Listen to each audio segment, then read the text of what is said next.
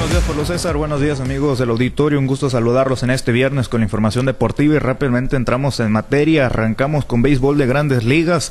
El día de ayer les platico que tras ser enviado a las ligas menores por un par de semanas, el pitcher mexicano Javier Azat regresó este jueves al gran show de las mayores con los cachorros de Chicago y su equipo lo hizo de buena manera, por cierto, con un gran relevo, pero su ofensiva no lo respaldó y su equipo de los nacional, su equipo de los cachorros perdió ante los nacionales de Washington por de cuatro carreras a tres. El tijuanense, eh, amigos del auditorio, subió al montículo en la cuarta entrada para lanzar cinco innings, donde le conectaron dos imparables, no, no recibió carrera ni pasaportes, otorgó y ponchó a un bateador para establecer su efectividad en 5.84 y dejar su marca en 0-1 en juegos ganados y perdidos, esto luego de sus cuatro apariciones que ha tenido durante esta temporada.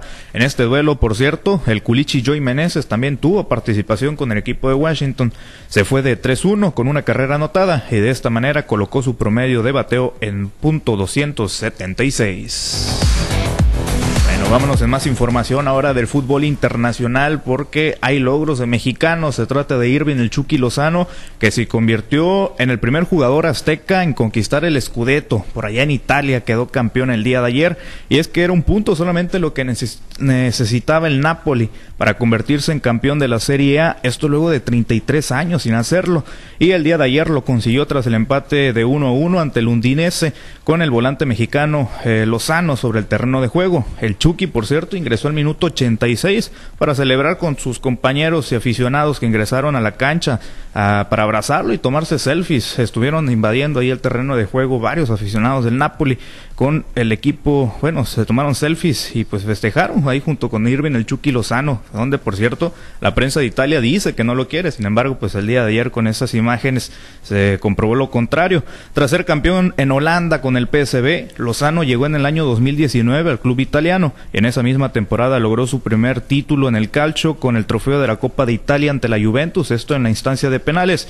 Y ahora al conseguir esta liga se convirtió en el cuarto jugador mexicano en ser campeón en dos ligas diferentes eh, de dos países diferentes, uniéndose a Neri Castillo que lo hizo en Grecia y Ucrania, Rafael Márquez en Francia y España y Héctor Herrera en Portugal y España. Pues histórico lo, lo, que consiguió el día de ayer Irving, el Chucky y Lozano. Es más información, esto ya en temas locales les platico respecto a temas del softball. La Asociación de Softball del Estado de Sinaloa informó a la pitcher mochitense Analí Uriarte Berreyesa, que será parte de la selección mexicana que competirá en la Copa Utsugi, eh, categoría sub-15, programada para el primero al 6 de junio del presente año por allá en Takasaki, Japón. Esto tras su gran desempeño con el equipo tricolor en el Campeonato Panamericano en Lima, Perú, donde consiguieron pues los primeros lugares. Esto ya hace algunas semanas.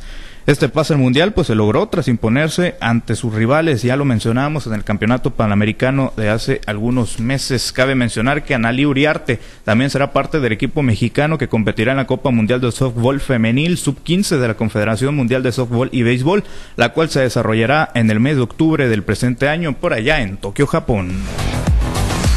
Bueno, siguiendo con información de otros atletas sinaloenses destacados, pues les platicamos que la estudiante de la preparatoria de Guasave diurna de la UAS, Paulette Mejía Hernández, obtuvo, obtuvo la medalla de oro y por si fuera poco logró romper récord de América, esto con un lance de 7.64 metros en la disciplina de impulso de bala categoría F40 el pasado 28 de abril en el Grand Prix Mundial de Paratletismo Jalapa 2023.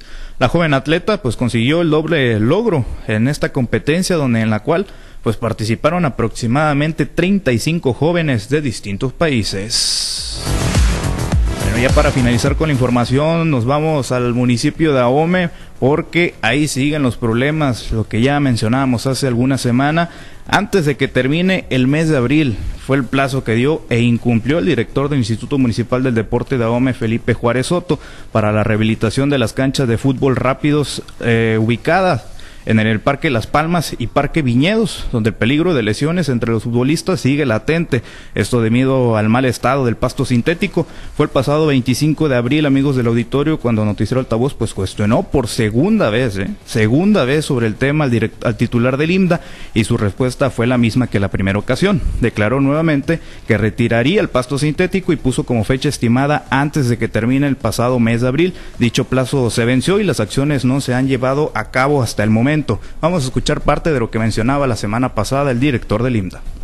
Sí estamos trabajando en eso, sí estamos esperando pues, un, recurso por parte del Instituto de Deporte, a ver si nos echan la mano, porque están identificados esos parques que están en muy malas condiciones, sobre todo el paso sintético. Yo creo que antes de que termine este mes estamos ya retirando el pasto que está y dejando, puede quedar el puro piso, pues se puede jugar con el, piso, este, o en tierra en que no tenga piso, ¿no?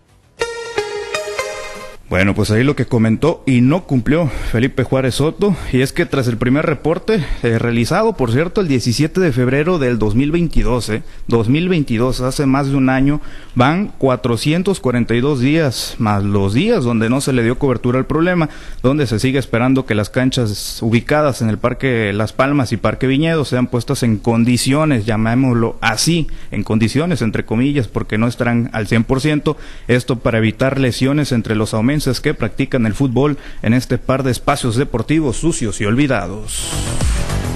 Bueno, Pablo César, esta es la información deportiva más relevante al momento y por cierto, el día de hoy se realizará, se llevará a cabo la ceremonia de pesaje para la pelea de mañana entre Saúl Canelo Álvarez y John Ryder. Está pactada para iniciar a las 12 del mediodía. 12 del mediodía la ceremonia, la de, ceremonia de pesaje, ¿no? Ceremonia de pesaje.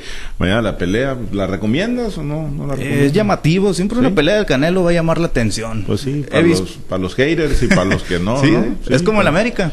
Bueno, sea, es como el América. Está bien, te la compro. Es como el América, bueno o malo, ahí van a estar viendo la pelea y la verdad es que hay que disfrutarla. No vamos a tener un referente del boxeo en después del Canelo en algunos años, ¿eh? Porque la verdad es que atrás del Canelo no se mira nadie. Pues sí, en eso, en eso tienes, tienes razón, pero pues ojalá pues tuviera contrincantes más competitivos, ¿no? Que le exigieran un poco más. talento tiene, ¿no? O sea, al final de cuentas ha demostrado con buenas peleas que tiene talento. El problema es que, pues no siempre se, enfrenta, pues a lo mejor que hay, ¿no? Fíjate que, pues esa cuestión yo no la comparto. Yo creo que siempre se ha enfrentado a lo mejor. Sin embargo, Canelo es mucho mejor y los hace ver mal. Por ahí Dimitri Vivol le ganó, pero estaba en sus condiciones, no en su peso. Y ese sí va a ser una buena pelea y que seguramente va a venir después de esta en contra de John Ryder, donde creo que lo va a noquear al, peleador inglés. Lo va a noquear. Lo va a noquear en el sexto o séptimo episodio. Bueno, está bien. Mañana veremos al Canelo Álvarez. Gracias, Misael. Excelente día para todos.